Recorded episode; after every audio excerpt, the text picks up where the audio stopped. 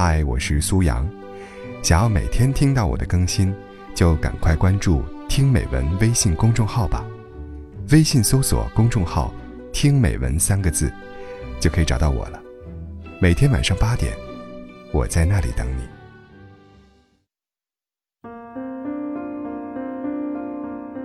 返京时遇上了开学季，因为没有买到卧铺票，所以只能坐一晚上的硬座回去了。其实大半夜在乱七八糟的车厢里坐十几个小时，还是挺辛苦的。不过毕竟年轻力壮，忍忍也就过去了，没什么好在意的。手机不到十点就没电关机了，加上身心俱疲还要早起，我索性抱着背包开始睡觉。我是挨着过道坐的，迷迷糊糊中有来往的人在身边擦来蹭去，虽说心里觉得麻烦，但逼仄的公共空间里。彼此有些冒犯在所难免，所以也就不再理会，继续做梦去了。可睡了一会儿后，隐约间总觉得有人一直在踢我，这让我有些不悦地睁开了眼。原来过道另一侧的婆婆为了抻腿，一直把脚蹬在我刚洗的裤子上。婆婆穿着鞋蹬着我，垂着腿，一点儿也不客气。这着实让我点了一层火，心想，能不能有点素质啊？但是瞥了一眼婆婆后，还是马上心软了。她看上去已经有六七十岁的年纪，灰白相间的短发如同时间的灰烬，深深浅浅的皱纹散布在写满风霜的脸上，挂着几点隐约可见的老年斑。婆婆非常瘦小，身板看上去仿佛从未受到过生活的福泽。不过好像命中还有什么要紧的事儿等着她去完成。他瘦弱的身躯竟透着几分硬朗。夏天的车厢空调特别冷，腿部如果长期保持弯曲的姿势，膝关节会很疼。我一个年轻人尚且如此，对于一个年过花甲的老妪来讲，这一晚想必更是煎熬啊。想到这里，也便随他蹬着我好了，大不了明天回去洗洗裤子。清晨五点。破晓的黎明把地平线上的房屋和树木勾勒得轮廓分明，车厢里的人带着混沌的气息，陆续从不安稳的觉中醒来，收拾着东西准备下车。我突然听到一阵很尖锐的鸡叫，原来是婆婆老年机的电话铃声，听内容大概是孩子打来的。婆婆一直和对方强调自己睡得挺好，还有些埋怨似的叫孩子不用来接，说她自己认路。不用折腾来折腾去了。长这么大，也听过父母讲过一些类似的谎言，可能是习惯了在这种谎言里安稳度日，便从来没想过去看看谎言的背后，他们究竟在怎么生活。看着这个年纪原本不应该坐十几个小时硬座，垂着腿硬撑了一夜，还要告诉儿子不必操心的婆婆，我好像突然绕到了帘子的背后，看见了太平年月下。那根基的一点脆弱和勉强。打完电话，婆婆开始收拾东西。她带了一床被褥，还有一个编织袋，里头应该是装了些土特产。二者绑在一个简易的拉货架上，竖起来要比她的腰还高。此外，还有一个装着水的塑料油桶，可能是为了路上省买水钱。桶里还剩约摸一半的白水。我根本无法想象。这么多东西，他是怎么凭借自己弱小的身躯拉上车的？就算是对一个体格健壮的男子来说，这些东西也多少算是负累，更何况是这样一个矮小瘦弱的老婆婆呢？可即便如此，他还跟孩子说不用来接，因为心里实在不落忍，我便帮他拉着行李，提着东西下了车。老人不怎么会表达，但是我看得出他浑浊的眼睛里溢满感激。出站的路上，婆婆说自己六十四了，小儿子和儿媳在北京打工，孙子两岁大，她这回来是帮小两口看孙子的，编织袋里是从家里带的小米，儿子以前在家很喜欢喝他熬的小米粥，所以这次来就多带了些。拖着那大概有二三十斤重的小米，我心里百般翻腾。记得上一次寒假回家时，因为某件小事。我和爸爸发生了争执，便顶了一句嘴。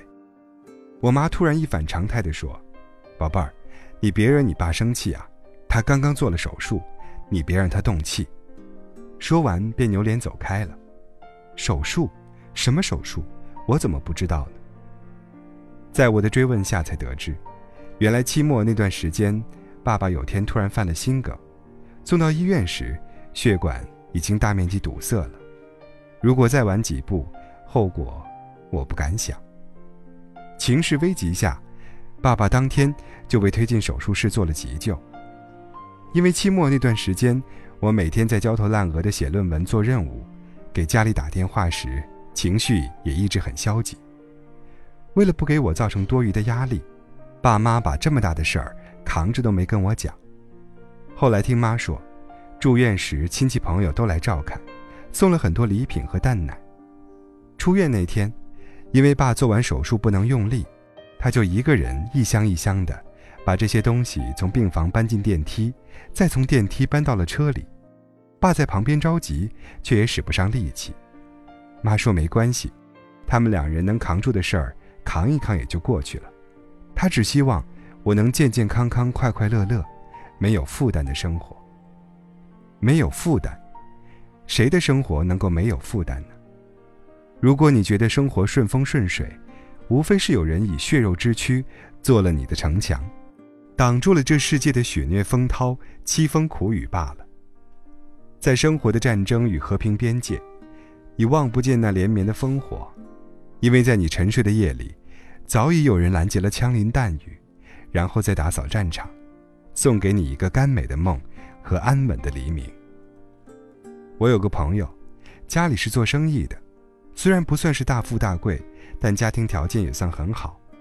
他高中毕业之后就去了美国留学，头一两年，经常会看到他在朋友圈分享一些自己的生活。今天看到他在时代广场吃大餐。明天就去了圣地亚哥的海边冲浪，自由自在，说走就走，让他的生活像每个诗与远方里的男主角。但近来却很少见他的消息了。一次聊天得知，原来在我们高考那年夏天，他家里就因为做生意赔本几近破产，而且还背上了上百万的债务。但是因为父母不愿意让他担心，希望他能够安心继续自己的梦想。所以，这件事就一直瞒了下来。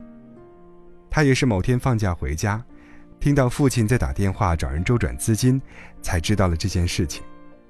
他说，他原本以为父亲头上徒增的白发只是岁月的难为，殊不知生活的压力也像马鞭一样，催促着人的衰老。父亲只说：“没关系，这都不关你的事儿，你好好上学，照顾好自己就行了。”可是云淡风轻的背后，他眼睁睁看着父亲从原来的一百七十斤掉到了现在的一百四十斤。众生皆苦，没有人会被命运额外眷顾。如果你活得格外轻松顺遂，一定是有人替你承担了你该承担的重量。做父母的心思大抵相通，他们尽力以自己认为最好的方式来给子女创造更好的条件。中国的父母尤其如此，在人情为重的关系社会里，子女是他们后半生的仰望和割舍不掉的肉。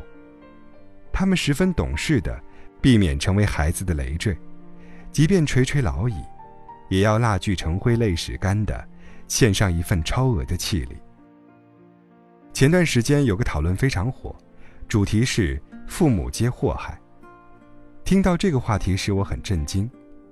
在中国这样一个遵从孝道的大国里，这种论调的异军突起，颇有些语不惊人死不休的意味。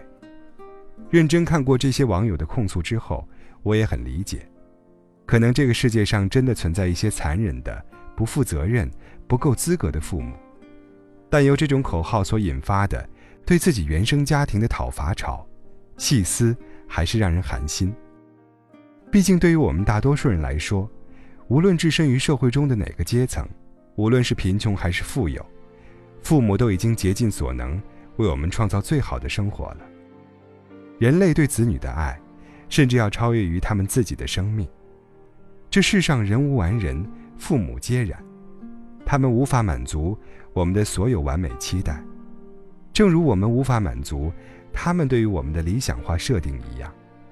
在生活琐碎的磨难里。我们也难免会吵吵闹闹，产生分歧，频生怨怼。可不容置疑的是，对于大部分的正常家庭来讲，这个世界上不会有人比父母更爱我们了。我们在日渐长大，飞得越来越高，越来越远，而他们却在一天天老去，慢慢失去为我们遮风避雨的能力。在衰老的悲凉面前，他们仅剩的信念和尊严是不让儿女操心。如果不能给的更多，那就尽量拿得更少。懂事，成为了父母爱我们的最后的方式。可是，在报喜不报忧的安然度日之下，他们究竟过着怎样的生活？我们是否也应该花点时间，分拨开奔波与劳碌，带着诚恳和真心去看一眼呢？毕竟世界上，这样爱我们的人，和我们可以回报的次数，都有限呢。千万不要让自己败给了时间呢。